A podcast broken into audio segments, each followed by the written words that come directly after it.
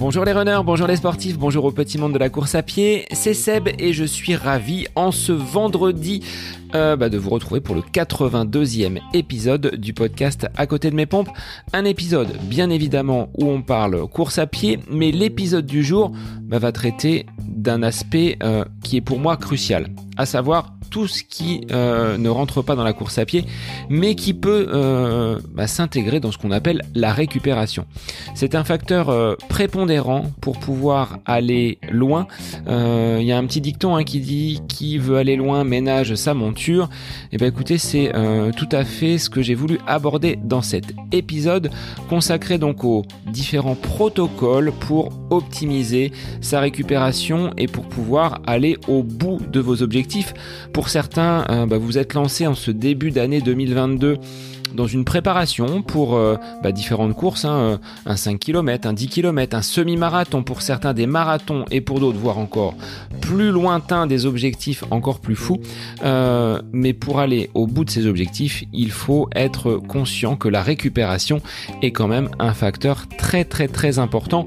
Facteur d'ailleurs qui est bien souvent négligé par bon nombre de coureurs. Alors, plutôt que de vous en parler, de ma propre expérience et du regard que je peux en avoir, bah, j'ai préféré faire appel à des experts, euh, des personnes que je considère comme étant euh, des références dans leur, dans leur discipline, deux anciens invités que vous connaissez déjà, que vous avez appréciés. J'ai eu l'immense plaisir donc d'enregistrer un épisode à trois voix. C'est une première. Vous me direz si euh, ce format-là vous a plu, de faire appel à des personnes pour discuter de ces sujets toujours aussi intéressants en lien avec la course à pied. C'est donc Fabrice Kuhn que vous avez entendu à deux reprises sur le podcast pour un épisode consacré à l'alimentation et à la course à pied sous cette période de forte chaleur. Et mon deuxième invité est Xavier Téchenet, kinésithérapeute, formateur à la clinique du coureur, qui vont tous les deux aborder ben, avec leur champ disciplinaire. Xavier, euh, c'est plutôt l'aspect biomécanique et Fabrice, plutôt le côté physiologique. Qu'est-ce qui se passe dans le corps quand on a donc euh, euh, réalisé une séance Comment on va pouvoir enchaîner, récupérer et optimiser finalement le travail que l'on a fait pendant ces, ces nombreuses séances. Le tout étant de vous donner des renseignements pratiques et que vous puissiez ressortir, du moins quand vous terminerez l'épisode, d'avoir vraiment l'essentiel pour bien récupérer. Avant de vous laisser profiter de cet échange avec mes deux invités, bah, je voulais tout simplement les remercier pour leur euh, disponibilité, leur enthousiasme également à l'idée d'enregistrer cet épisode à trois voix. Pour moi, euh, j'ai passé vraiment un bon moment, j'ai encore appris beaucoup de choses. J'espère que ces renseignements pratiques vous permettront de mettre en place ce protocole de récupération et surtout d'atteindre vos objectifs. Alors, gardez la motivation, gardez cette énergie qui vous anime dans la réussite de vos projets. Et moi, je vous souhaite une belle écoute en compagnie de Fabrice et Xavier pour cet épisode 100% récup. Bonne écoute à vous Alors, deux invités aujourd'hui dans le podcast. J'ai fait appel à des experts pour que l'on parle récupération. Alors, des experts que vous connaissez puisqu'ils sont déjà intervenus sur le podcast. J'ai euh, le plaisir d'accueillir Fabrice, Fabrice Kuhn, médecin du sport, et Xavier, donc euh, kinésithérapeute et euh, intervenant auprès de la clinique du coureur. Merci à tous les deux d'être euh, de nouveau présent dans le podcast et on va parler donc récupération, qu'il s'agisse entre les séances, mais également entre bah, des compétitions parce que bah, on n'a peut-être pas forcément les bonnes pratiques en tant que coureur. Alors bah, je vous laisse euh, vous présenter rapidement pour celles et ceux qui ne vous connaîtraient pas. Euh, on va commencer par Fabrice. Bonjour à tous, bonjour Sébastien, bonjour Xavier. Euh, je suis médecin du sport et euh, je suis spécialité dans la nutrition du sport, mais je m'intéresse aussi à l'entraînement et je suis triathlète et trailer, plutôt longue distance. Je te laisse la main, Xavier. merci, euh, merci mon Fab. Euh, c'est un immense plaisir que de revenir à, à ton micro, euh, Sébastien. Puis tu m'offres la chance de, de faire un podcast avec avec le père Fabrice. C'est un vrai, vrai, vrai plaisir d'être là. Et moi, pour mon ma petite histoire, je suis kiné en campagne, assez fier de l'être. Et euh, j'ai la chance d'intervenir comme enseignant auprès de la clinique du coureur et euh, je coach aussi quelques quelques athlètes de plus en plus nombreux avec beaucoup de plaisir et euh, je me suis voilà spécialisé dans la prise en charge des blessures du coureur. Alors, Aujourd'hui, messieurs, on va parler d'un sujet que l'on connaît tous, c'est comment récupérer, comment optimiser euh, sa récupération après un effort, qu'il s'agisse d'une d'une séance d'entraînement ou euh, ben, d'une compétition qui nous a conduit à suivre un, long plan d'entraînement. Donc, comment on peut, euh, je vais pas dire en sortir indemne, mais comment on va pouvoir ben, aller de l'avant et franchir les étapes, soit vers une nouvelle séance qui sera relativement proche, soit vers un un nouvel objectif. Alors bah, je vous laisse la, la parole, peut-être déjà commencer par euh, la récupération entre, euh, entre deux séances. Qu'est-ce qu'il faut faire, qu'est-ce qu'il ne faut pas faire? Xavier, je te laisse la, la parole.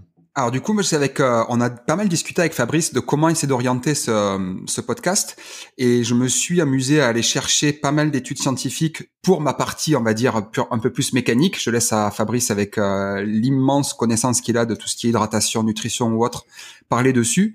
Et en fait, je suis bien plus tombé sur des euh, comment dire des des a priori, des gourous ou des euh, tips, des astuces de récupération qui en fait sont des mythes totalement non validés scientifiquement. Et euh, du coup, j'espère qu'on va pouvoir démonter quelques quelques arguments là-dessus et avoir des conseils peut-être un peu plus pragmatiques et moins, euh, je vais pas dire sectaires, mais euh, j'ai quand même halluciné sur l'ensemble des euh, des, des, des, des, sites de coaching ou autres sur le, les conseils de récupération qui moi m'ont fait un peu euh, un peu bondir de mon de mon siège quoi pour commencer. Ils classent tout ça en hydratation, étirement, limiter les impacts, les bains de glace la nutrition, Fabrice va en parler. Le sommeil, là-dessus, on va pouvoir discuter. Je suis assez d'accord. Et après, tout ce qui est euh, massage ou etc., etc. Mais il y a, y, a, y a de quoi discuter. Alors, on va pouvoir casser quelques quelques mythes en effet. Euh, déjà, qu'est-ce qui se passe euh, Donc, euh, Fabrice, une fois qu'on a terminé une séance, qu'est-ce qui s'est passé dans notre corps au niveau, on va dire, euh, physiologique? Est-ce qu'il y a eu des, modifications, une élévation de la température, des choses qui doivent rentrer, on va dire, dans la normale avant que l'on puisse passer à autre chose? Alors, très bien question parce que exactement, c'est la première question qu'il faut se poser. C'est genre pourquoi récupérer en fait?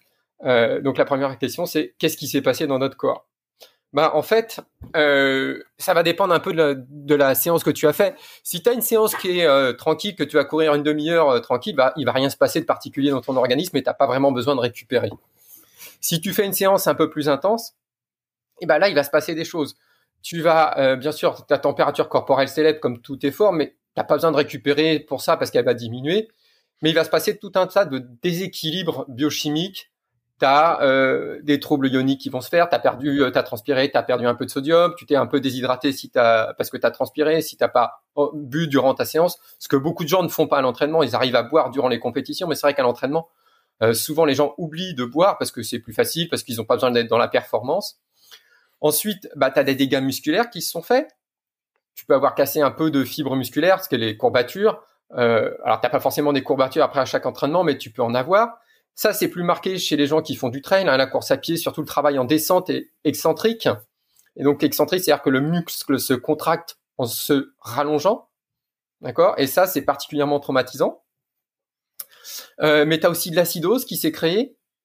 Tu as aussi de la fatigue neuromusculaire. Tu as de la fatigue du système nerveux central. Tu as la production d'ammoniac aussi, qui est, qui produit de la fatigue et le recyclage des, des acides aminés.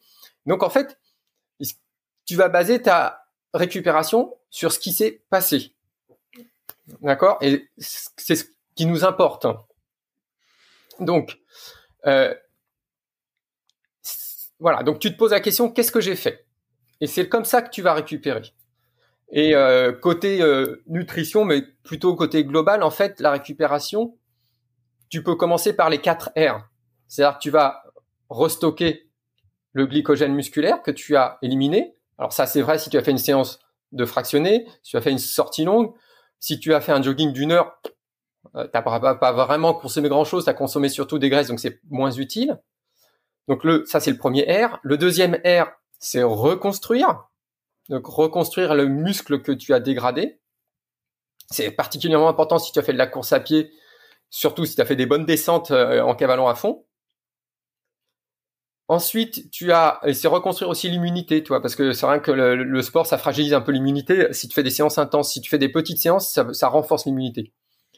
Le troisième R, c'est rééquilibrer tous les équilibres, tous les équilibres que tu as rompus à l'entraînement. Donc, on a parlé du pH, on a parlé du sodium, on a parlé de l'hydratation. Et le quatrième R, c'est reposer. C'est euh, reposer son système nerveux central. Alors, au niveau du repos, justement, Fabrice, quand je termine ma séance, elle m'indique un, temps, un temps de, repos euh, conseillé, optimum. Est-ce qu'il faut en tenir compte ou est-ce que c'est un algorithme qui euh, ne, correspond pas forcément à ce que j'ai pu faire sur, euh, sur la séance? Je pense que tu peux en tenir compte, mais c'est aussi un, algorithme qui est pas toujours très fiable parce que déjà, faut le faire avec un cardio-fréquence-mètre au, niveau de la, de la, poitrine et pas au niveau du bras parce que ça capte beaucoup moins bien, c'est beaucoup moins fiable. Et puis après, ça dépend de tes habitudes d'entraînement. Euh, si tu t'entraînes très régulièrement depuis très longtemps, ta récupération est un peu diminuée. Ça peut dépendre aussi de ton âge. Et euh, puis il y a des facteurs génétiques. Hein, on récupère tous plus ou moins bien. Donc c'est un indice, mais c'est pas le seul indice. Alors tu parlais d'immunité. Est-ce qu'il n'y a pas une fenêtre euh, Alors j'avais je pense sur une de mes lectures euh, observer cela, une fenêtre où on était un petit peu plus faible et où il fallait peut-être, euh, je sais pas, se couvrir ou euh, être être vigilant. Est-ce que tu peux évoquer justement ce, cette fenêtre, on va dire liée à, à l'immunité où on baisserait peut-être un peu plus les défenses? Alors oui, ça s'appelle l'open window en anglais. en fait, il faut comprendre que quand tu t'entraînes, il se passe tout un tas de, de mécanismes qui vont stresser ton organisme. Alors, le stress va être intense si tu fais du fractionné ou si tu fais une sortie longue. Alors une sortie longue, ça va être au-delà de une heure et demie. Euh, là, tu as un stress intense avec une baisse des défenses immunitaires, tu as une baisse des anticorps que tu as dans la salive, tu as une baisse des cellules euh, sanguines circulantes euh, immunitaires, et tout ça te fragilise pendant un certain temps. Alors ça peut être plusieurs jours après un marathon, et donc on remarque que chez les compétiteurs acharnés, en fait, le, rythme des infections hivernales ou des rhumes finalement suit plus le rythme des compétitions que le rythme du, de l'hiver, que le rythme des saisons. Par contre, euh, s'entraîner régulièrement en endurance tranquillement, à l'inverse, renforce l'immunité et, euh, et à terme, tu es vraiment protégé contre les infections. Donc en fait, euh, si tu veux, c'est une courbe en J avec les sédentaires font beaucoup d'infections, ORL, les sportifs réguliers en font beaucoup moins, peut-être 50% de moins, voilà. Et les sportifs très très très très assidus en en plus et même plus que les sédentaires parce qu'ils sont euh, à se fragiliser euh, régulièrement. Euh, donc qu'est-ce qu'il faut faire? Bah c'est bien manger durant l'entraînement quand tu fais du fractionné, c'est éviter de rencontrer de la foule juste après un entraînement intense, c'est éviter de faire trop d'entraînement intense, c'est que tes séances en endurance soient vraiment en endurance et contrôlées au cardio pour éviter de dériver sur une séance trop intense. Donc ça, ça revient à la polarisation de l'entraînement, hein, éviter euh, cette zone 2, euh, euh, c'est-à-dire plutôt autour du seuil qui est, qui est, qui est assez fragilisante. Euh, et puis la récupération, donc la ration de récupération derrière permet aussi de rebooster un peu tes défenses immunitaires. Il y a notamment les glucides qui sont intéressants. Il y a les polyphénols. Tu sais, les polyphénols, c'est les antioxydants qui donnent la, la couleur aux, végétaux, mais c'est aussi euh, les polyphénols du thé vert, c'est aussi les polyphénols du café, c'est aussi les polyphénols de, ces fruits et des baies hyper colorées, myrtilles, euh, euh cerises, tous ces trucs-là, et, qui sont à la fois bons pour la santé et qui permettent de renforcer un peu ton immunité. Donc voilà, c'est à peu près les, les, les techniques fondamentales pour se protéger des infections l'hiver après les entraînements. Alors, en ration de, récupération, tu parlais justement de, l'hydratation. Comment on sait la quantité que l'on va devoir justement absorber pour euh, remettre les niveaux à zéro, euh, ceux d'avant séance ou d'avant compétition? Euh, T'as soif? T'as soif, c'est le plus important? après, souvent, on conseille de. alors, tu vois des, des, gens qui te conseillent de boire une fois et demie ce que tu as perdu comme poids. c'est excessif. Euh, et puis, euh, tu as le temps de le boire derrière. Donc, euh, je crois qu'il faut pas se focaliser là-dessus. Il faut boire, mais, mais se fixer un chiffre exact, ça dépend. déjà, ça dépend de ton taux de, transpiration. ça dépend de l'intensité de la séance. Si tu as fait une séance de jogging, tu vas avoir transpiré, certes, mais moins que si tu as fait une grosse séance. Ça dépend des conditions de chaleur extérieure. moi, je me fie vraiment à la soif là-dessus. C'est suffisamment efficace. Tu bois en rentrant et, la soif est pas mal. Alors Xavier, pour rebondir sur ce point hydratation puis ça serait quand même extrêmement pénible d'avoir à d'avoir à comment on peut dire à, se peser avant et après chaque entraînement quoi. On commencera à rentrer dans une euh, une notion, comment est-ce qu'on pourrait dire, de, de, manque de plaisir évident et d'intellectualisation plus plus plus de l'entraînement qui moi me perturberait énormément quoi. D'avoir systématiquement ce besoin de se peser avant et après m'embête quoi. Ouais, je suis d'accord. Est-ce qu'on peut se fier peut-être à la, couleur des urines? Est-ce qu'elle a un lien, cette couleur, avec euh, le taux d'hydratation de, notre corps? Plus elle serait foncée, plus on aurait besoin d'être hydraté. Est-ce qu'il y a un lien entre euh, cette coloration des, urines? Ah, Oui, oui, bien sûr. Bien sûr. Tu as raison, hein, plus c'est euh, coloré, plus tu as besoin de t'hydrater. Mais en même temps, ça sert à rien de surhydrater parce que de toute façon, tu vas l'uriner. Et si tu es en manque d'hydratation, tu vas avoir soif. Donc, euh, écoute ta soif. Euh, écoute ta soif, ça suffit. Après, à ma connaissance, le, le, la coloration des urines pouvait être aussi en lien avec l'activité excentrique du muscle et le fait qu'on casse de la fibre musculaire un petit peu et qu'on dégrade la, la myoglobine qui va venir colorer. Et il peut y avoir des urines foncées sans que ce soit non plus le siège d'une déshydratation pathologique ou, euh, ou autre. Quoi. Après, il faut se méfier des urines, comme on dit, rouge porto, où là c'est pas très très bon signe, il vaut peut-être mieux ou du sang dans les urines ou autre, comme j'ai déjà vu des gens au GRP avoir des euh, des, des, urines bizarres et euh, j'ai eu, eu, su après qu'ils ont fini euh, qu'ils ont fini pas très très bien au service des urgences, ouais. Mais c'est rarissime, ça, reste quand même extrêmement rare quoi. C'est une rhabdomyolyse, c'est qu'ils ont vraiment détruit énormément de fibres musculaires. Exactement. Et ça, ça va, ça va abîmer le rein et ça peut mener à une insuffisance rénale. Donc c'est deux choses dont effectivement il faut se méfier. Et c'est vrai que le trail est, est, particulièrement sensible à ça parce qu'on a des efforts très longs et comme je le disais tout à l'heure, excentriques. Et euh, là, et puis les descentes, quoi, c'est vraiment euh, euh, traumatisant pour les muscles. Et en termes de, de boissons, donc? Principalement de l'eau. Est-ce qu'on ajoute euh, un petit peu de bicarbonate ou des eaux un petit peu euh, pétillantes qui vont apporter, euh, alors on peut citer une marque, un type type Saint-Yor, c'est une eau que l'on peut privilégier pour alors pas accélérer, mais optimiser la, la récupération? Oh Oui, tout à fait. Ils sont riches en, minéraux, enfin la ceinture particulièrement riche en minéraux, en bicarbonate. Donc oui, c'est utile. Et puis de toute façon, euh, comme je disais, euh, durant l'effort, on produit de l'acidose, donc c'est bien de, compenser ça. Euh, donc oui, oui, oui, c'est c'est une eau riche en bicarbonate, c'est intéressant. Puis en plus, s'il y a d'autres minéraux, c'est bien aussi. Alors là, on est sur une phase où on enchaîne les séances, on va dire plutôt dans un plan d'entraînement. Après une compétition, est-ce que cette récupération va être euh, la même sur le plan, on va dire, euh, physiologique et, alimentaire, ou est-ce qu'il faut modifier quelque chose? Quel est votre votre avis sur sur cet aspect? Alors, euh, quand tu es en compétition, tu te rentres un peu plus dedans normalement, donc tu vas avoir un peu plus de tu vas avoir vidé un peu plus ton glycogène musculaire, tu vas avoir dégradé un peu plus de fibres musculaires, euh, tu vas avoir créé un peu plus de déséquilibre. Donc c'est quelque chose auquel il faut prêter attention. Cependant, normalement, si tu fais une compétition, le lendemain, tu repars pas à l'entraînement tout de suite. D'accord? Donc il y a des choses qui sont un peu plus importantes et d'autres un peu moins. Donc dans ce cas-là, il est important de restaurer, euh, de reconstruire du muscle, mais il est moins important de restaurer tout de suite au, au, complet tes stocks de glycogène musculaire. Et par contre, il est important de restaurer tes équilibres.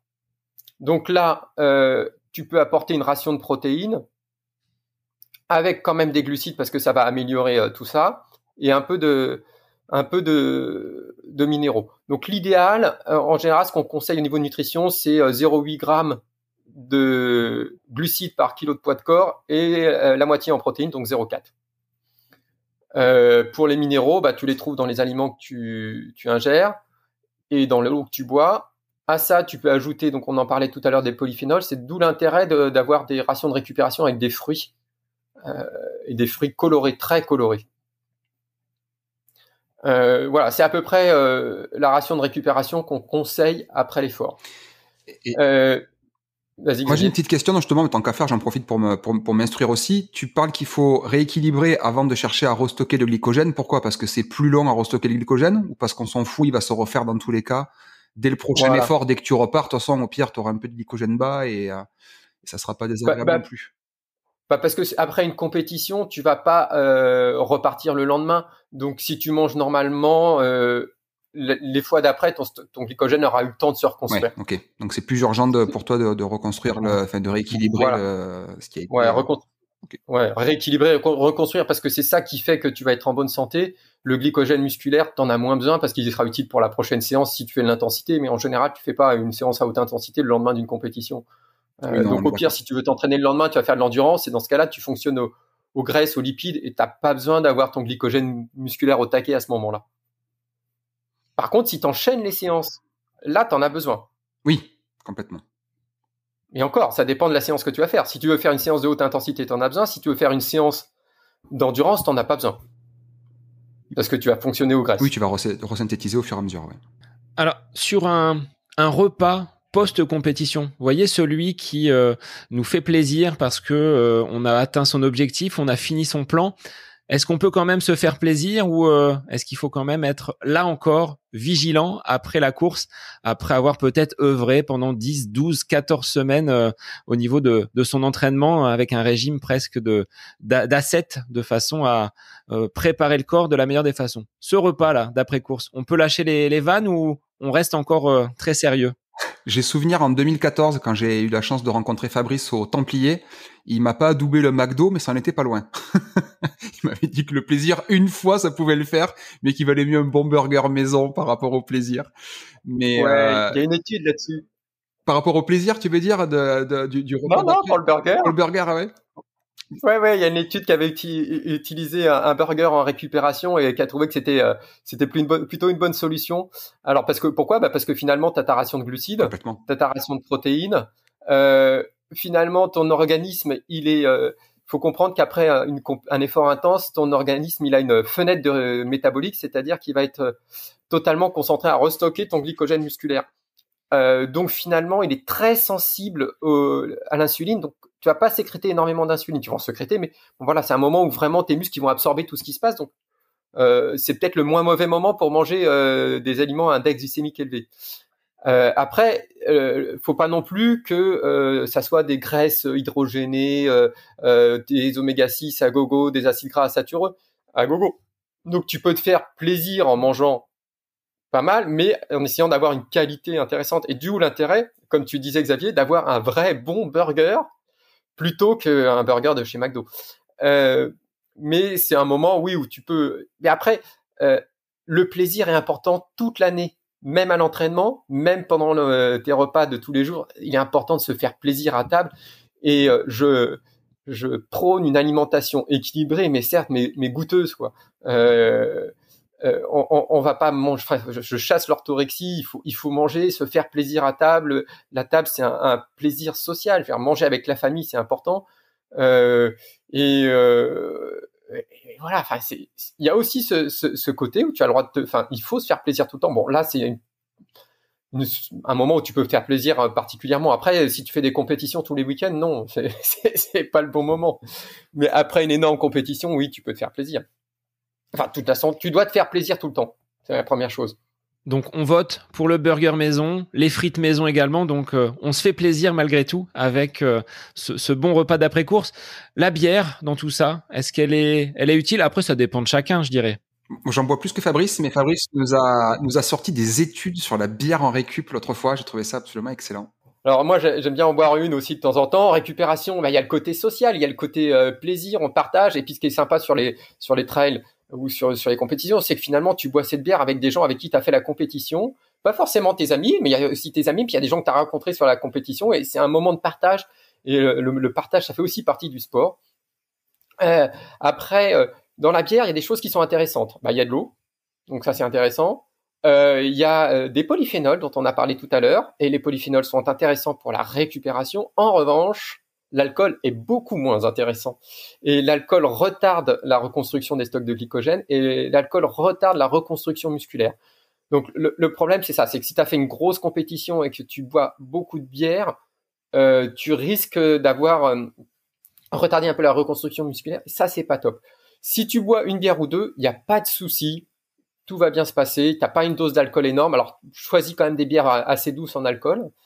Il euh, y, aura pas de souci. L'effet diurétique, effectivement, est pas compatible avec la récupération. Cependant, euh, tu vas pas te déshydrater si tu bois une bière ou deux.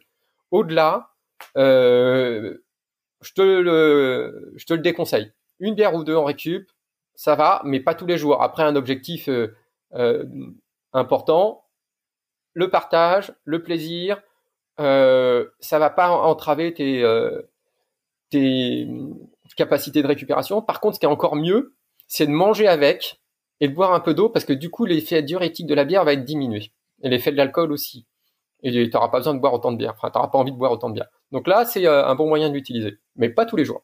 Bon, alors on note ce conseil sur euh, la bière, mais avec euh, avec modération.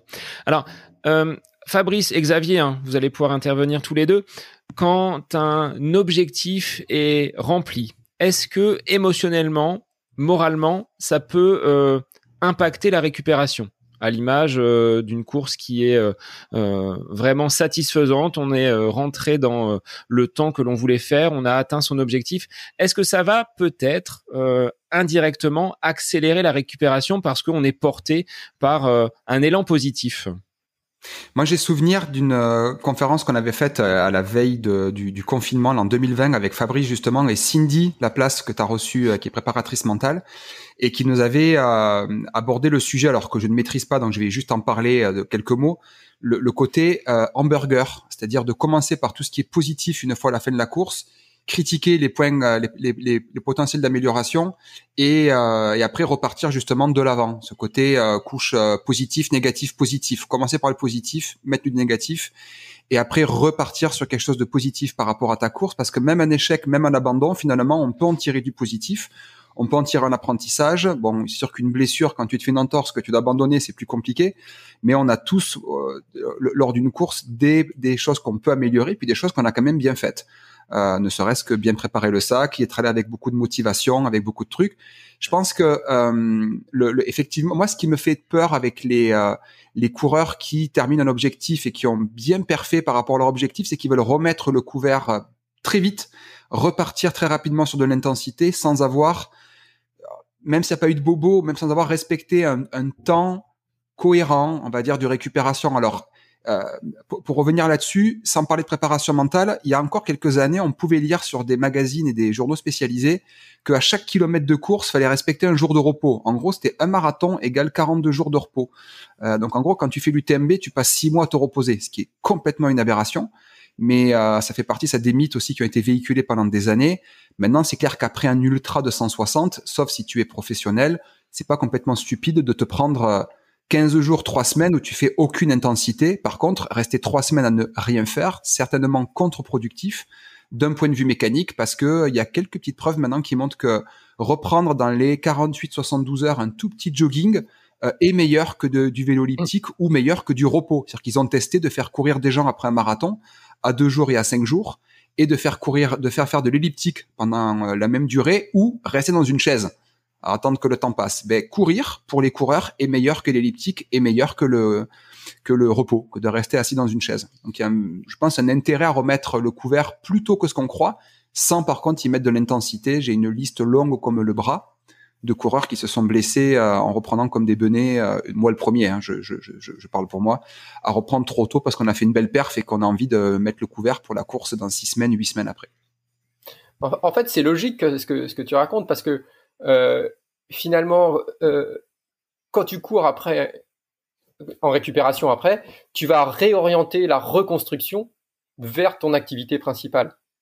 Et donc, tu vas, par exemple, réorienter les fibres musculaires dans le bon sens.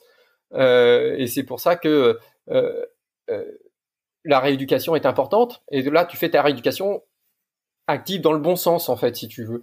Et tu réorientes vers ce que tu veux devenir. Donc ça, paraît tout à fait logique. Ouais, il y a un raccourcissement, j'ai l'impression de, de la récup, fin, du repos, et euh, qui est peut-être venu aussi des, des élites. Moi, j'avais plusieurs fois discuté de ça avec euh, avec Thomas Laure Blanchet, qui disait qu'avant, euh, quand il faisait un Templier, on va dire début 2010, quand il terminait, ils arrêtaient pendant 15 jours, 3 semaines de courir parce que c'était leur gros objectif de l'année. Puis après, ils remettaient un peu le couvert pour la Saint-Élion. Et puis très rapidement, au bout de quelques années, ils se sont tous mis à recourir dès la première semaine, justement pour éviter cette sensation quand tu reprends après un long arrêt d'avoir les cuisses qui collent, quoi, comme si tout était complètement, c'est qu'une impression, hein, mais d'avoir un, mal fou à remettre le, à remettre la machine en route. Donc là, on casse complètement ces, euh, ces chiffres hein, que tu as annoncé tout à l'heure, Xavier, ce, cette journée par kilomètre euh, parcouru.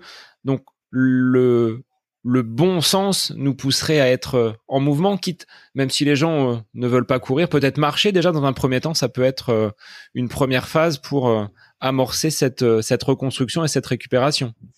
Bah, quand t'es pas habitué, le premier marathon, je pense pour tout le monde, hein, je pense que le premier marathon, le, lundi d'après le premier marathon, les escaliers deviennent ton ennemi. Euh, même jusqu'au mardi, je, pense qu'on est tous passés par là, on a tous fait un premier marathon n'étant pas préparé idéalement. Et clairement, pour le premier marathon, peut-être effectivement que remettre le couvert au quatrième jour est cohérent, peut-être pas le lendemain ou deux jours après. Maintenant, un coureur habitué, un trailer, un un triathlète qui a de l'expérience, clairement, il y a un intérêt, je pense, pour une compétition le dimanche, même un bel objectif, à euh, aller faire un petit euh, bébé footing de 15-20 minutes dès le mercredi ou le jeudi et marcher par contre oui le lundi mardi. Puis même je, je pense c'est même vivement conseillé de marchouiller un peu histoire de peut-être de permettre de resynthétiser deux trois trucs. Je pense que Fabrice est bien plus calé que moi là-dessus. Mais d'un point de vue mécanique le repos absolu absolu absolu et euh, je pense aujourd'hui plutôt contre-indiqué quoi. Fabrice je te laisse je te laisse réagir vas-y. Ouais je pense je suis tout à fait d'accord avec Xavier. Et je pense même que finalement la récupération elle commence avant l'effort en fait. Euh, parce que finalement, euh, sur un marathon, si on reprend l'exemple du marathon, euh, c'est vrai que moi, mon premier marathon, t'es bien gentil Xavier, mais j'ai pas eu deux jours de courbature, j'en ai eu cinq et les escaliers ont été mon ennemi pendant cinq jours plutôt que deux. Euh, mais lors de mon dernier marathon, je n'ai pas eu de courbature. Pourquoi? Parce que finalement, euh, en m'entraînant bien avant et en faisant euh, de la musculation, ce que fait font pas souvent les, les, coureurs, malheureusement, et ben j'ai éliminé mes courbatures. Alors j'avais les jambes un peu lourdes après le dernier marathon, mais j'avais vraiment pas de courbatures et j'ai pu me réentraîner rapidement derrière sans avoir de dégâts. Donc c'est important aussi de se dire que finalement, ce que tu vas faire en amont de ta compétition et toute ta préparation va te permettre de euh, lutter contre, euh, bah, par exemple, les courbatures. Et en fait, euh, le livre Paléophyte que j'ai écrit, je me rappelle plus en quelle année, mais Initialement, quand j'avais commencé à pratiquer cet entraînement-là, c'était pour deux raisons. Premièrement, pour éviter les courbatures et d'avoir cinq jours à marcher comme un handicapé pendant cinq jours. Et ça, ça je voulais l'éviter. Et donc, c'est comme ça que j'ai commencé la musculation. Et à partir du moment où j'ai fait ça, j'ai diminué mes courbatures. Et maintenant, euh, d'ailleurs, la première fois qu'on s'est fait vu Xavier, euh, c'était sur un trail, les Templiers, et euh, j'arrivais encore à courir le lendemain après avoir fait l'endurance trail qui était l'épreuve de 105 km avec 5000 mètres de D+. Je courais pas brillamment, mais j'arrivais à courir. Et maintenant, par exemple, après un Ironman, j'ai plus de courbatures. Après un marathon, ben, la dernière fois, j'ai pas eu de courbatures.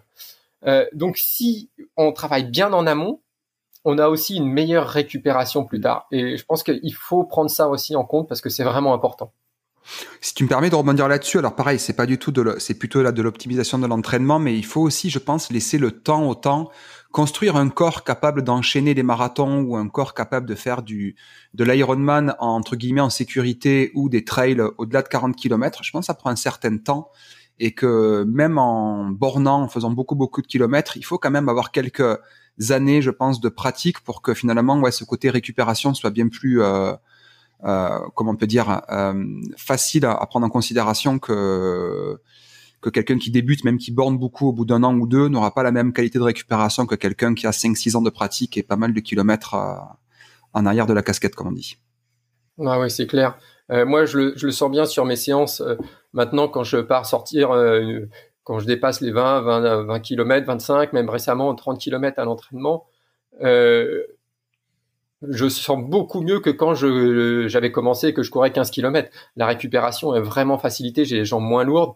Euh, peut-être parce que je suis plus économe, peut-être parce que les fibres musculaires sont plus solides, peut-être parce que euh, euh, mon ma, ma fonction neuromusculaire est plus efficace. En fait, tu deviens, tu te construis plus efficace et du coup, tu es moins traumatisé. Mais c'est exactement le principe de l'entraînement. Le principe de l'entraînement, c'est je crée un déséquilibre qui lui devient un signal pour te reconstruire plus fort plus vite, plus rapide, plus endurant, peu importe ce que tu as fait comme signal.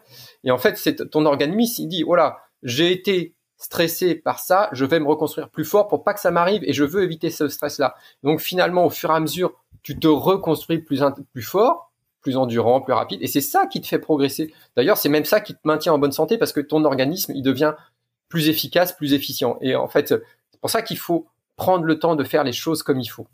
Alors, Xavier, sur un plan euh, cette fois-ci euh, musculaire, euh, sur un plan corporel, qu'est-ce qui peut montrer que on a besoin de récupérer après une séance? Sur quel facteur il faut s'attarder? Qu'est-ce qu'on peut regarder et qu'est-ce qui peut nous, nous alerter? Alors, je sais pas si je comprends bien ta question. C'est, je pense que là, le, meilleur marqueur, le meilleur indicateur, ça serait finalement les, les, les, ce qu'on appelle les DOMS en anglais, les douleurs musculaires d'apparition retardée, la bien vieille courbature, qui te donne un indicateur de quand est-ce que c'est correct de reprendre soit en endurance, soit en, en intensité. Je pense que tant qu'on a des très grosses courbatures, au moins chez le coureur débutant, c'est pas intéressant d'aller faire du fractionné sur des courbatures déjà existantes. Par contre, sur un coureur habitué, euh, à un moment donné, tu déjà, tu penses que tu es moins sensible aux courbatures, et euh, il peut même être intéressant d'aller faire un travail derrière avec un peu de courbature, justement pour chercher à repousser encore une fois les limites de ton corps et permettre à ton corps d'être plus capable d'encaisser de l'entraînement, donc de diminuer ton temps de ton temps de récupération. Je sais pas si ça peut répondre à ton à ta question, mais je pense que ce facteur de douleur musculaire est hyper important. Quoi. La courbature doit être un élément à respecter. Tu as mis tu as manqué de respect à ton muscle, mais dans le bon sens, hein, pour qu'il devienne bien plus tolérant. Euh, je trouve qu'il est intéressant de le laisser un peu s'exprimer et il te dit pendant deux trois jours qu'il a pas très envie. Ou cinq jours après le premier marathon. Et honnêtement, je pense que moi aussi j'avais laissé là jusqu'au vendredi, c'était compliqué euh, après mon premier marathon de Toulouse. Ouais sur l'organisation, sur la planification de l'entraînement. Alors là, ce serait un autre sujet. De préférence, de pas mettre euh, deux séances de qualité et de fractionner de façon consécutive. On va plutôt alterner euh, pour peut-être pas sursolliciter euh, l'organisme. Alors si on parle pendant entre guillemets la planification de l'entraînement et qu'on est en amont et que tu es sur un bloc euh, dans, si tu fais un entraînement par bloc sur un bloc de vitesse ou un bloc de force ou peu importe, euh, je pense que deux fois par semaine c'est presque minimum. Fabrice, me, je pense qu'il est assez d'accord là-dessus. Et euh, par contre, il y a un truc qui m'a vachement surpris en fouinant un petit peu sur ce qu'on appelle l'entraînement polarisé, c'est-à-dire le fait d'avoir 80% de l'entraînement à une intensité basse à laquelle on se sent très confortable et 20% à une intensité très élevée et on évite cet entre-deux qu'on appelle la zone 2 si on prend d'une zone 1 à 3. Cette zone 2 où on est euh, suffisamment essoufflé pour être au-delà de l'endurance mais pas assez essoufflé pour être entre guillemets en, en, en inconfort et en, en, vitesse très élevée. Euh, les marathoniens de niveau olympique mais en fait font allez, 11 à 13 entraînements par semaine et euh, finalement, ils font relativement peu de séances de fractionné. Par contre, quand ils font du fractionné, c'est ils mettent les, ils allument de partout. Mais en fait, ils font énormément de footing très très lent, euh, lent par rapport à leur niveau. Hein. C'est rapide pour moi, mais c'est lent pour eux. Où euh, ils bornent énormément avec euh, peu d'intensité pour eux, pour justement ben, être économe en énergie, pour mieux tolérer la charge d'entraînement et être capable finalement de faire on va dire presque un marathon par semaine à, à l'entraînement comme le fait Kipchoge et il fait bon un marathon en 2,25 euh, de 22-25 pour lui c'est un footing. Pour nous c'est un peu plus un peu plus compliqué. Mais il euh, y, a, y, a, ce côté extrêmement euh, polarisé d'entraînement je pense qui peut vraiment aider pour euh, justement optimiser la récupération et pouvoir faire peut-être deux trois entraînements de qualité par semaine. Mais par contre augmenter le nombre de footing lents et comme disait Fabrice par contre bien respecter l'intensité et les allures de l'endurance fondamentale. Et là c'est un vrai souci c'est que la plupart des gens vont trop vite quand ils font du lent et pas assez euh, vite quand ils font du vite. Vas-y Fabrice, tu veux rebondir sur, euh, sur cet aspect Oui, alors euh, en fait, je, je, rebondis sur ce qu'a dit Xavier. Il a, il a, il a raison. Il a abordé un, truc qui est important. La, la, périodisation par bloc. En fait, le principe de la périodisation par bloc, c'est de faire. Bon, c'est des études qui ont été faites chez des cyclistes notamment, où tu fais euh, une semaine où tu fais de la haute intensité et trois semaines où tu fais plutôt de l'endurance avec un rappel de haute intensité une fois par semaine. Mais sur la première semaine, c'était cinq séances de haute intensité qui a été testées. Et tu améliores les performances plus vite que si tu fais euh, deux séances de fractionné par semaine sur quatre semaines. En fait, ce qui se passe, c'est que ça revient à la même chose que s'entraîner sur des courbatures. C'est que, en fait, tu vas concentrer le stress et reproduire le même stress. Donc, tu vas créer des plus d'adaptation parce que tu as eu le stress qui s'est reproduit souvent sur la première semaine, donc la haute intensité. La même chose, c'est la courbature, tu reproduis ton stress, stress et tu vas te reconstruire plus fort. Et tu vas éviter les interférences sur les autres semaines où tu vas reconstruire autre chose. D'accord? Et sur tes semaines d'endurance, tu vas éviter les interférences avec trop d'intensité, tu vas faire de l'endurance, tu as un rappel pour pas perdre ce que tu as déjà acquis. Et donc là, tu te rends bien compte que parfois, le trop récupéré peut devenir euh, un problème pour progresser. C'est-à-dire que tu vas te reconstruire, certes, mais tu vas pas te reconstruire plus fort parce que finalement, de récupérer un peu moins, c'est ce qui te permet de stresser un peu plus et de progresser. Mais il faut pas que ça soit excessif, il faut trouver le juste milieu. effectivement, il faut que les courbatures te permettent de recommencer. Mais c'est la même chose avec l'entraînement à glycogène bas. En fait, tu vas faire une première séance pour créer un stress. Et là, le stress, ça sera pas les couvertures, ça sera plutôt la baisse du glycogène musculaire, c'est-à-dire tes réserves de glucides, de glucose dans tes muscles. Les BC, c'est un stress adaptatif. Et tu, si tu le restockes pas tout de suite, tu continues à progresser parce que ton glycogène il est bas et tu, euh, tu laisses les adaptations se faire et tu vas te réentraîner dessus. Donc tu remets le même stress de façon rapprochée et donc tu progresses plus vite. Donc c'est l'intérêt de aussi parfois de dire que il y a un truc que j'aime bien dire dans la récupération, que si finalement la récupération c'est récupération et adaptation. Parce que durant la récupération, c'est là que se passent les adaptations qui vont te faire devenir plus fort. C'est là que tu reconstruis les muscles, mais tu les reconstruis plus fort. C'est là que tu reconstruis tes mitochondries, mais tu les reconstruis plus performantes, plus efficientes. C'est là que tu reconstruis tes stocks de glycogène, mais ils deviennent de plus en plus gros euh, parce qu'un sédentaire a moins de stocks de glycogène que nous, euh, sportifs adaptés. donc tu te reconstruis plus fort. Et si tu bloques ces adaptations, par exemple, en ayant une récupération trop intense et trop précoce et permanente, tu vas freiner tes adaptations. C'est la même chose avec le froid, Xavier pourra t'en parler. Mais donc, la récupération est importante, mais il y a des fois, il faut peut-être savoir l'oublier. Mais pas excessivement. Mais parfois, juste se dire, bah là, je l'oublie parce que c'est ça qui va me faire stresser un petit peu plus et devenir plus performant. Alors, je te parle d'un stress physiologique, pas d'un stress psychologique. Alors, par contre, le kiné que je suis, euh, suis euh, un tout petit peu inquiet si les, ceux qui vont écouter le podcast se disent, OK, je vais faire cinq séances de fractionné la première semaine, pendant les deux premières semaines, et puis après, je vais faire euh, de l'endurance et un rappel. Chez les cyclistes, je suis entièrement d'accord. Chez le coureur, je pense que c'est le meilleur moyen de venir me consulter après. Si les gens ne sont pas adaptés, on est bien d'accord. C'est juste pour dire que, voilà que des fois, c'est juste ça. Alors en triathlon, je suis entièrement d'accord. On peut se mettre une caisse de malade en natation et en, en vélo. En course à pied, il y a des pathologies qu'on voit moins, dont le surentraînement, juste parce qu'on se blesse avant. On a la chance d'être suffisamment costaud, mais un peu fragile. Si on charge trop la mule, on risque de se blesser au genou, au mollet, au tendon d'Achille, peu importe. Et que si vous écoutez ce podcast, ne faites pas cinq séances de fractionné pendant deux semaines d'affilée. Si vous n'êtes pas habitué, vous allez droit à l'infirmerie. Par contre, on, est construisez un corps capable de tolérer ça. Par contre, en vélo, on peut faire deux séances d'intensité en course à pied et se coller une séance de paléophyte, par exemple, qui fera moins de courses mais vachement de renfort, et derrière se faire une séance de Jiménez, peu importe, on pourra en discuter une prochaine fois, sur vélo, sur un traîneur ou du Zwift, qui fera de l'intensité, mais avec moins de risque de s'allumer, euh, parce que la course à pied a quand même une tendance à véhiculer un poil plus de blessures que le, que le, que le, que le vélo on, est d'accord. C'est vrai que moi j'ai l'avantage d'être triathlète et donc euh, en fait euh, eh je mélange les deux les deux sports et du coup quand j'ai mes semaines d'intensité euh, j'ai les j'en ai à vélo et j'en ai à pied. Mais effectivement je, dépasse rarement trois par semaine à pied. Mais faites pas cinq séances de vitesse par semaine en course à pied, sauf si vous êtes très habitué, sinon vous allez vous fumer. Mais ça peut être une stratégie aussi, Fabrice, de privilégier peut-être les, les, sports portés, le vélo, la natation, pour optimiser également cette, cette récupération. J'ai cru une stratégie pour ah, se bah. blesser, moi. non, non, stratégie pour euh, optimiser et non pas se blesser.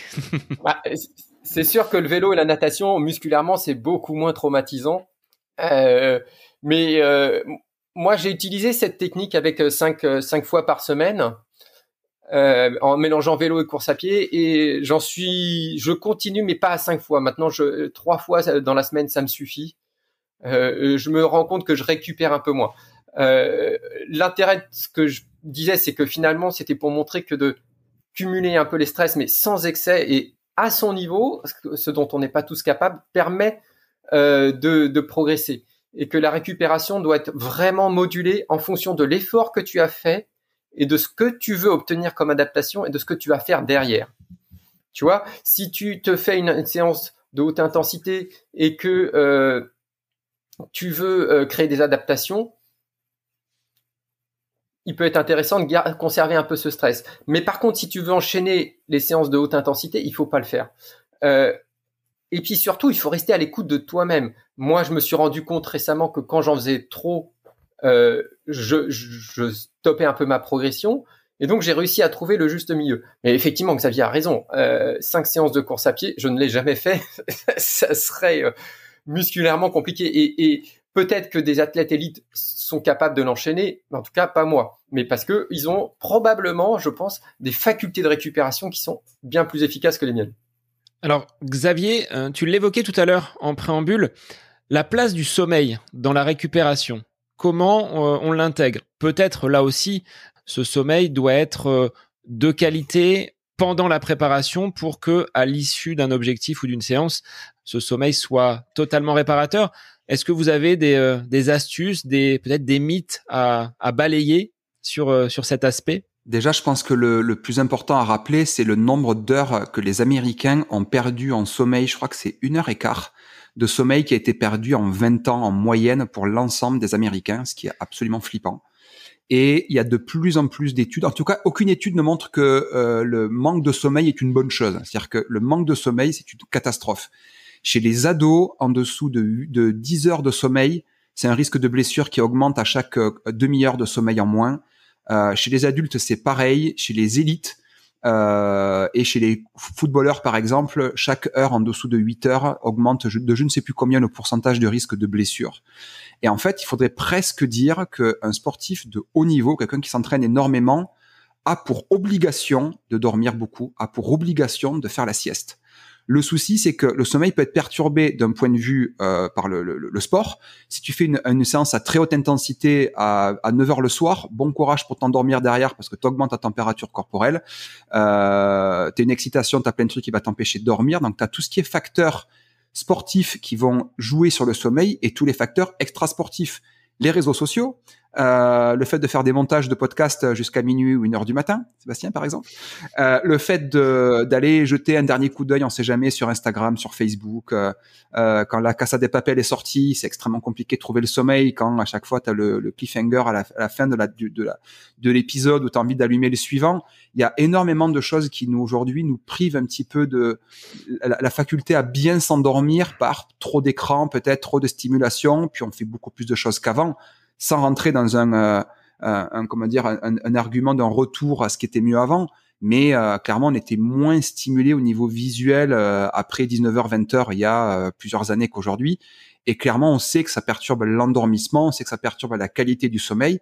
Et puis, de manière globale, aujourd'hui, il y a, j'ai presque l'impression, une valorisation des gens qui dorment pas, qu'on est vachement mmh. fier de dormir que 5-6 heures par nuit. Ah, moi, c'est bon, je dors 5 heures, je suis bien. Enfin, moi, très honnêtement, je me rends bien compte que quand je, alors, je parle très personnellement, quand je manque de sommeil, je me sens bien plus intolérant au sport.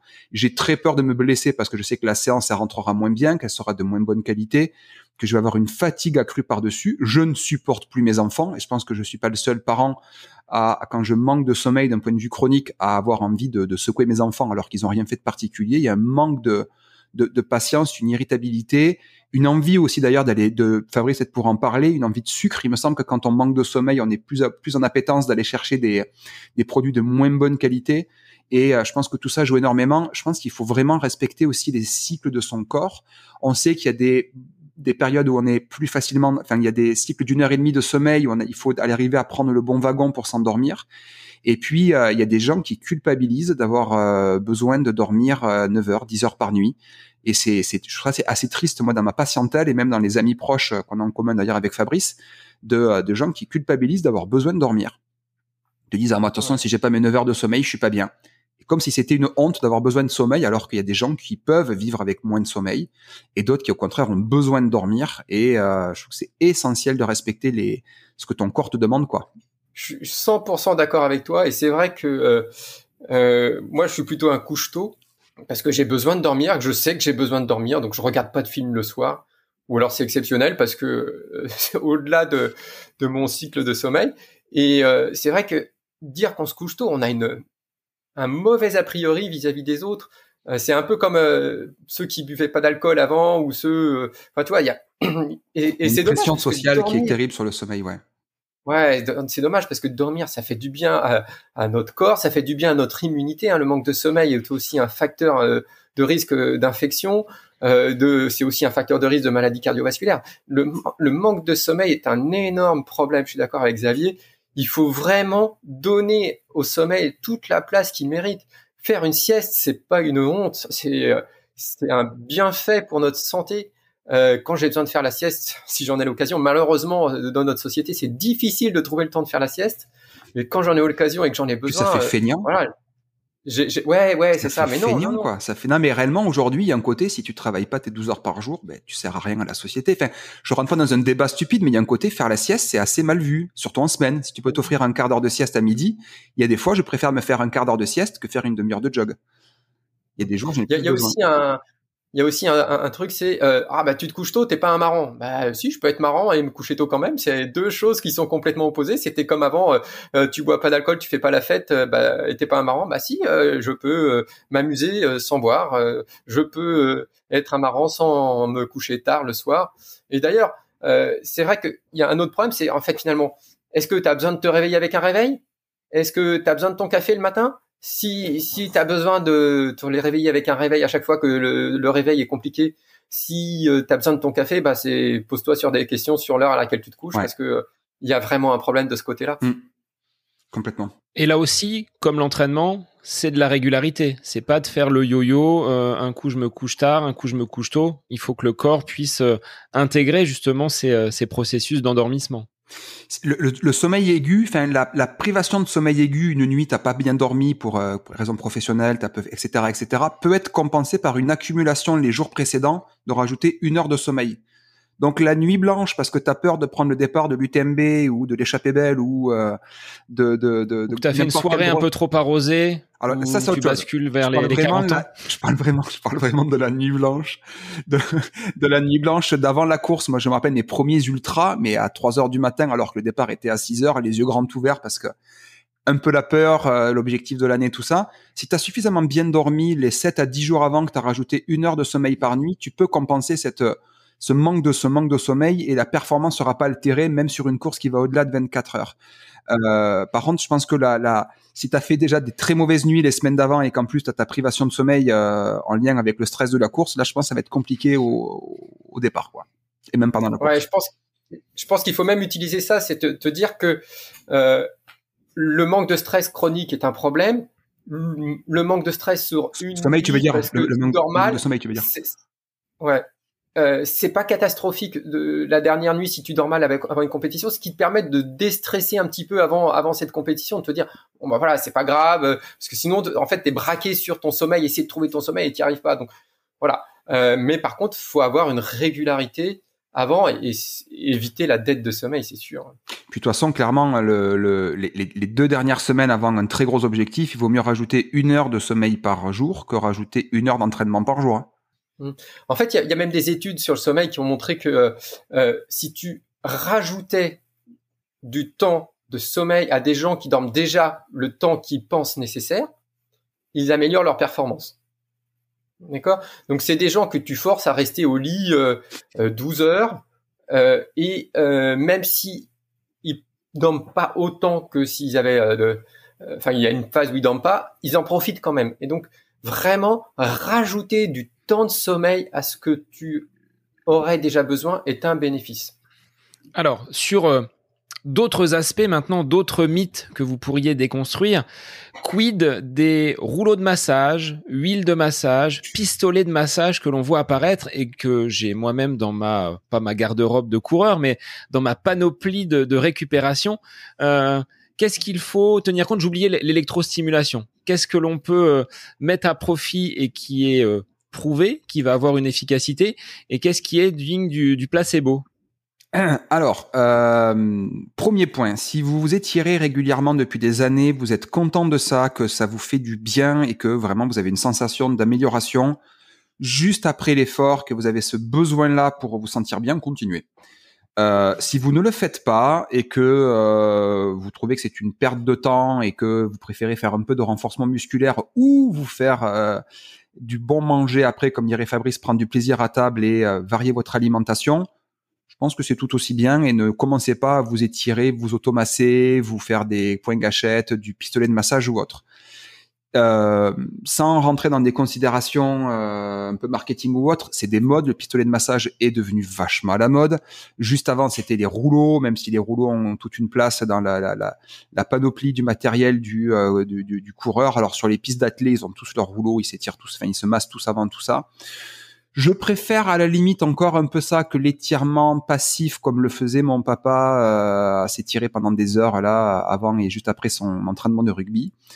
Euh, parce que euh, déjà l'étirement purement l'étirement étirement étirement juste après l'effort je suis pas convaincu que ça soit quelque chose d'extrêmement euh, efficace ou autre. Quand tu viens de faire une séance de fractionné tu as quand même fait bobo à tes muscles et c'est ce que tu veux hein, tu veux les rendre plus forts. Les étirer derrière je pense que c'est juste leur secouer la tête après un verre d'alcool pur et que c'est pas forcément hyper indiqué euh, dans tous les cas, les étirements, on en avait déjà discuté ensemble. Jamais avant. Ça, les, juste avant de commencer la course, ne vous étirez pas en passif. Ça sert à rien. C'est même plutôt dangereux. Euh, après, tout ce qui est automassage ou autre, je le prescris à mes patients. Je le conseille pas aux gens que je coach forcément, sauf s'ils sont très contents avec ça. Parce que ça n'a pas une amélioration énorme euh, d'un point de vue preuve scientifique. Mais si les gens sont à l'aise avec ça, qu'ils continuent à le faire. Et l'électrostimulation, euh, c'est ça coûte cher, quoi ça coûte cher et euh, je pense qu'il, je pense qu'on peut mettre l'argent ailleurs. Mais après, si pareil, vous êtes très à l'aise avec ça, continuez. En tout cas, le niveau de preuve est clairement insuffisant pour que moi j'en achète un pour faire ça. Mais je l'ai déjà utilisé pendant des courses à étapes parce que ben, quand tu as des courbatures euh, après la première journée et qu'il t'en reste quatre, ben, tu cherches tout ce qui existe. Donc tu mets beaucoup beaucoup de croyances dedans et si tu crois beaucoup, ça marche très très bien. Mais il faut y croire très très fort. Fabrice, ton ton retour toi sur euh, peut-être c'est alors pas des outils mais des, produits qui seraient euh, soi-disant miracles pour récupérer Est-ce que ça a une réelle utilité ou est-ce qu'on reste sur les fondamentaux, l'alimentation, l'hydratation comme tu le disais tout à l'heure? Alors le, produit miracle n'existe pas. D'ailleurs, l'aliment miracle n'existe pas non plus. D'accord? Donc le super aliment miracle n'existe pas non plus. Euh, alors c'est vrai que euh, ma vision, ma formation, mon intérêt me lance plus sur la nutrition. Euh, après, euh, comme tout le monde, euh, bah, parfois il y a des petites douleurs, des petits machins. On essaye un petit peu tout ce qui peut passer, tout ce qui pourrait marcher. Et c'est vrai que j'ai pas trouvé moi de, de remède miracle.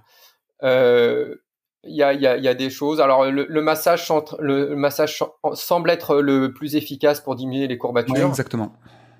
Euh, la cryo, bah, finalement c'est moyen et puis ça retarde les adaptations. Mm.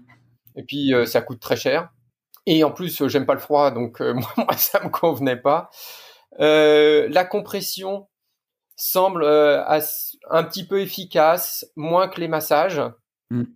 mais ça donne un certain confort. c'est assez facile à mettre en place. Tu as relativement peu de danger.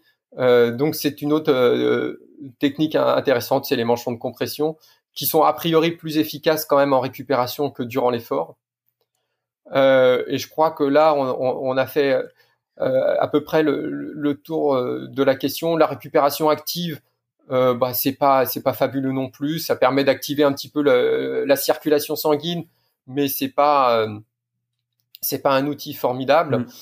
Euh, le plus efficace, à mon sens, reste quand même ta préparation en amont. Exactement. Je veux juste rebondir sur le, deux secondes sur les bains de glace, tout ce qui est cryothérapie ou autre. En fait, de l'immersion dans l'eau froide, en gros, les fesses dans une rivière, ça marche aussi bien d'un point de vue euh, perception, d'un point de vue euh, psychologique et même marqueur que euh, que des machines très haute technologie qui ont besoin d'azote liquide pour fonctionner ou des compresseurs géants qui consomment énormément d'euros par mois en, en, en, électricité. et puis, comme dit Fabrice, surtout c'est anti-adaptatif, c'est-à-dire que euh, le côté social, moi, du froid, après une belle sortie montagne où euh, tu as planqué les bières justement, ou euh, une petite boisson avec un, petit paquet de bonbons ou un petit paquet de cacahuètes avec les copains après ta sortie de 4-5 heures en montagne, tu te mets les fesses dans l'eau. le côté convivial, social est vachement intéressant si c'est une fois de temps en temps. Maintenant, systématiquement, après chaque entraînement, comme je l'ai vu sur certains sites là de, de coaching ou de, de conseils de course à pied, de se plonger dans la glace systématiquement après chaque entraînement, on veut de la courbature, on veut avoir des indicateurs que tu as trop chargé et on veut justement que tu crées de l'adaptation et que tu ne sois plus sensible à ces courbatures-là. Donc, c'est clairement anti-adaptatif pour devenir un bon performeur. Si tu veux être bon, euh, il faut ben, tout faire pour qu'il n'y ait plus de courbatures. C'est-à-dire qu'il faudra aller plus loin à chaque fois pour obtenir les mêmes euh, courbatures.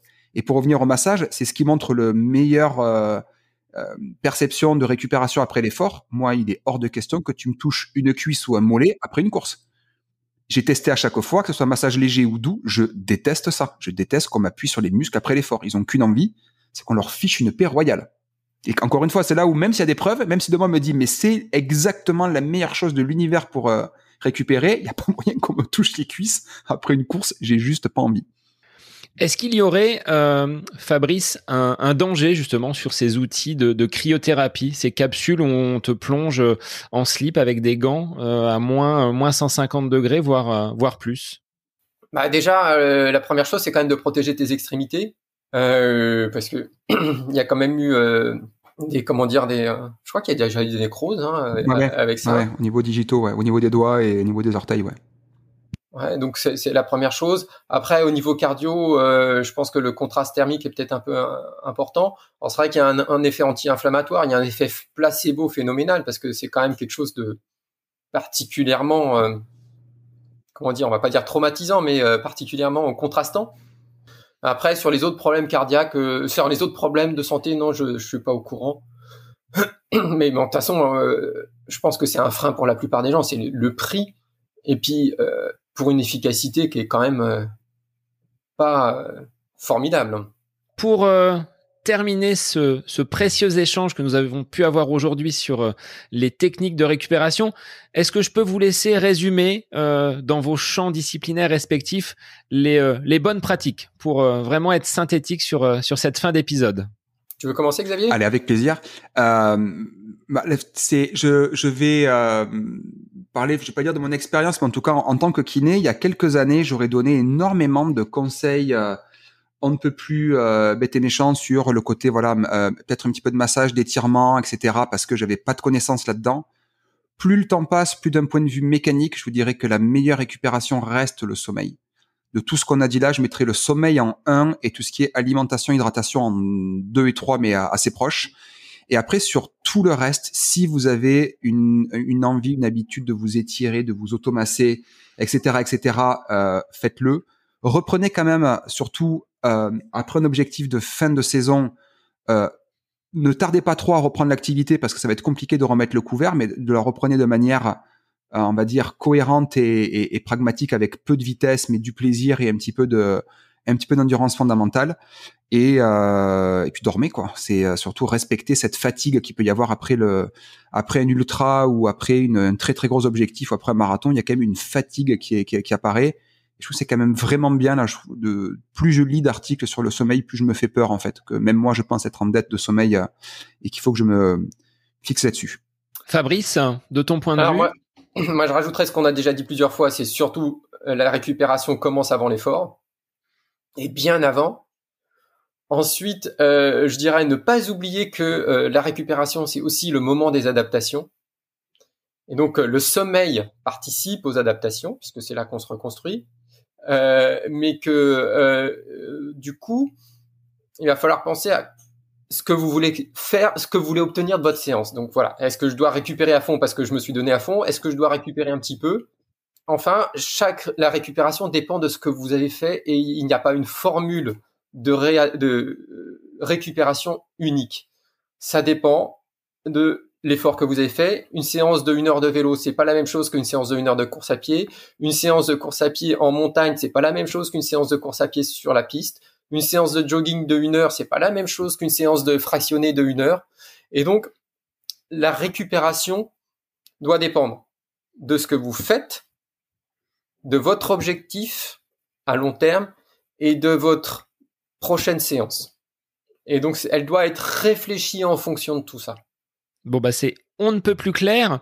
Euh, un grand merci messieurs les experts, euh, Xavier et Fabrice, pour votre euh, intervention commune sur euh, le podcast qui viendra de toute façon en aide à de nombreux auditeurs. moi, ça me fait plaisir de vous avoir accueillis tous les deux sur cet épisode pour qu'on puisse échanger. je pense qu'on vous retrouvera hein, sur de, prochains épisodes parce que les sujets sont tellement vastes sur la course à pied que je ferai appel à vous plutôt que de transmettre mes maigres connaissances. Ben, j'ai préféré faire appel à, à vos deux vision euh, parce que vous êtes également des, des sportifs. Bah, merci pour l'invitation, merci pour euh, ce moment de partage assez sympa. merci beaucoup, c'était très sympa le, à 3 là. Très, euh, merci Sébastien. Alors, sur quel euh, réseau, sur quel lieu on peut vous, vous retrouver? Quelle est votre actualité, on va dire, pour les, les semaines et les, et les mois à venir? Alors moi je vais à l'hivernal des Templiers, mais je pense quand l'épisode sera posté, j'aurai déjà fait l'hivernal des Templiers d'un point de vue perso. Premier dossard depuis 2019, premier vrai dossard, donc euh, j'ai très très hâte de, de, remettre quatre épingles et euh, d'avoir la petite boule au ventre en écoutant euh, Hera à 8 heures du matin dans les rues de Roquefort. Et ensuite, moi, je suis un petit peu sur Instagram et sur Facebook, et puis vous pouvez me retrouver aussi sur Nolio pour la partie la partie coaching. Et Fabrice, de ton côté Moi, je je prépare le marathon des sables et puis un Alpha Ironman au Sable d'Olonne cette année. Et euh, pour l'instant, euh, je publie pas trop parce que je suis un petit peu occupé à faire autre chose. Euh, mais on peut me retrouver euh, soit sur la page Facebook où je publie des séances de muscu toutes les semaines, type Fit, ou sur le blog qui est chez mon éditeur Thierry Soucard, où je publie parfois des articles. C'est vrai que là, en ce moment, j'ai pas eu trop le temps. Ben, grand merci à vous. Xavier et Fabrice. Pour les auditeurs, bah, si vous voulez plus de renseignements et des choses encore plus pointues, ben, n'hésitez pas à contacter euh, nos deux experts. Et moi, je vous dis à la semaine prochaine pour un nouvel épisode du podcast À côté de mes pompes. Merci à vous.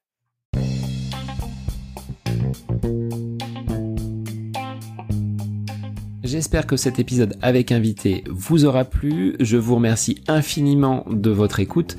Pour euh, faire remonter le podcast dans les classements, je vous invite à laissez une petite évaluation sur Apple Podcast, 5 étoiles, un petit commentaire, ça me fera énormément plaisir et vous permettrez au podcast d'être remonté, diffusé, euh, déployé sur euh, ces différentes plateformes de façon euh, bah, plus importante encore qu'il n'est actuellement. Et puis je vous invite à me retrouver sur les différents réseaux, hein, Facebook, Instagram. Laissez votre petit message, votre commentaire, ça me fait plaisir d'échanger avec vous. Si vous avez des questions, si vous voulez voilà échanger sur quelconque sujet en lien avec la course à pied, mais pas que, parce que le sport c'est une philosophie de vie et c'est une passion qui nous anime de façon commune, donc n'hésitez pas à venir échanger avec moi. Sur ce, je vous souhaite une bonne fin de semaine, un bon week-end et je vous dis à la semaine prochaine pour un nouvel épisode du podcast à côté de mes pompes.